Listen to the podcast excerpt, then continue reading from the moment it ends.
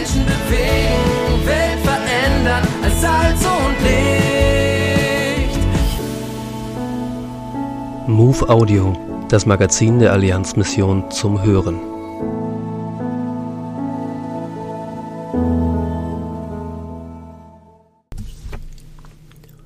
Das Evangelium weitersagen, egal wo wir sind.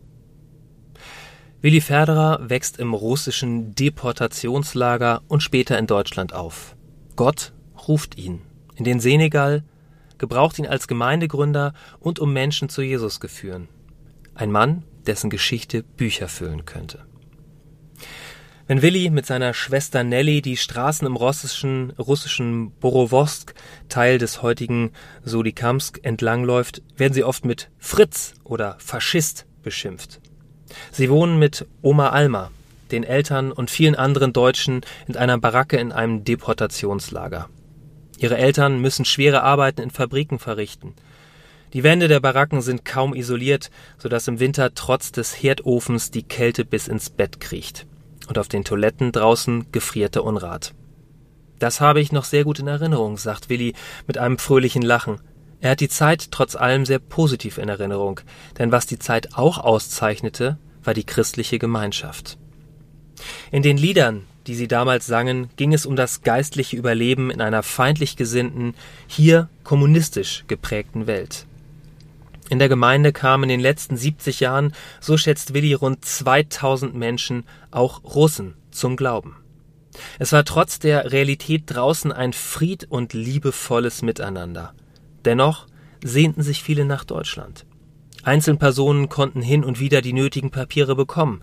Auch Willis Oma versuchte es mehrfach allein. Eineinhalb Jahre vor Almas Tod konnte die ganze Familie im September 1973 nach Deutschland zurückkehren und Willis Oma ihren lange vermissten Sohn wiedersehen. Willis Vater machte noch in Russland immer wieder Ermutigungsbesuche und nahm dabei seine Kinder mit. Eine der dadurch Beglückten war Tante Thiessen, die viel betete. Auch für Willi, als der seine erste Ausbildung zum Mechaniker machte. Ihr war klar, Willi soll Missionar werden. Das sah Willi zunächst aber anders. Er wollte im Ausland als Monteur arbeiten und Geld verdienen.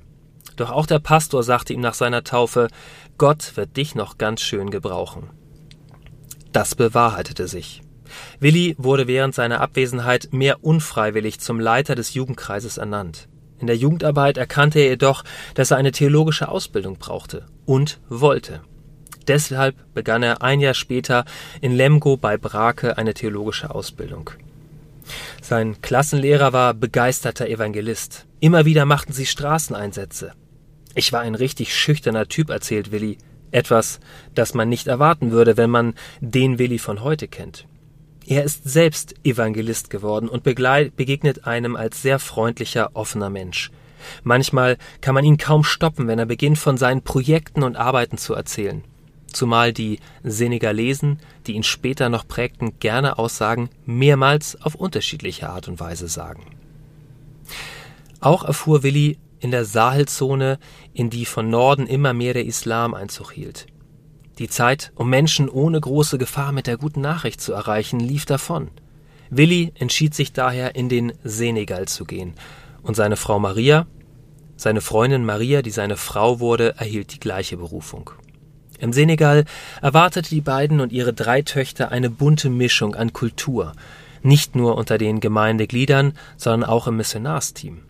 Während Heimataufenthalten studierte Willi in Korntal an der Hochschule für Mission, heute AWM, Missiologie und beschäftigte sich besonders mit dem Thema Kontextualisierung in der interkulturellen Missionsarbeit.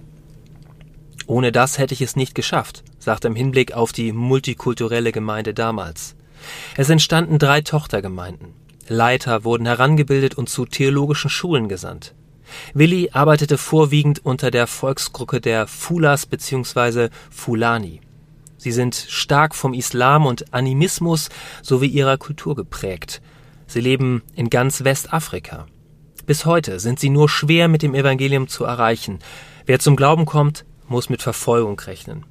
Gerade ihnen begegnete Willi, einige von ihnen wurden Christen, einzelne sogar Pastoren und sind heute noch aktiv. sowie Antoine Manga, ein Mann aus der Volksgruppe der Diola. Damals war er Türsteher. Dieser entsprechend große und breite Mann klopfte eines Morgens bei Willi ans Tor.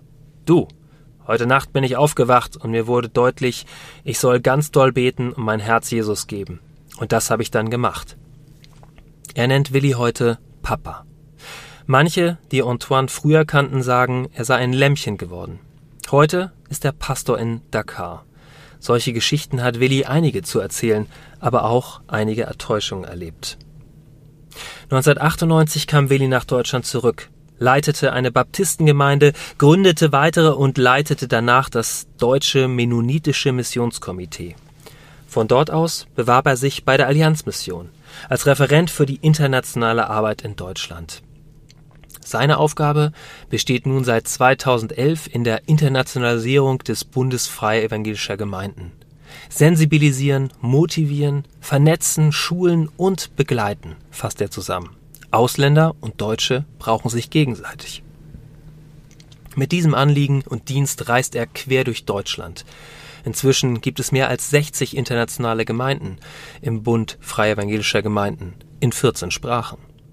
Immer wieder ergibt sich die Möglichkeit, das Evangelium mit Menschen zu teilen. Im letzten Winter lag Willi wegen eines Tumors im Krankenhaus. Sein Zimmerkollege war ganz erstaunt, dass er nach einem katholischen Priester und einem evangelischen Pfarrer nun ein Pastor das Nachbarbett belegte. Er fragte etwas betroffen, bekomme ich nun die letzte Ölung? Die bekam er nicht. Aber auch diesem Mann hat Willi natürlich von Jesus erzählt. Das ist es, was wir als Allianzmission an Willi so schätzen. Sein evangelistisches Herz, sein Herz für Migranten, die Freude, die er ausstrahlt. Es wird komisch sein, ihn bald in den Teilzeitruhestand zu verabschieden. Ein letzter Satz? Gott möchte, dass wir, egal wo wir sind, das Evangelium weitersagen. Die Zeit ist viel zu kurz. Das Porträt wurde verfasst von Evelyn Clement. Die aktuelle Ausgabe der MOVE abonnieren oder online lesen unter allianzmissionen.de-MOVE.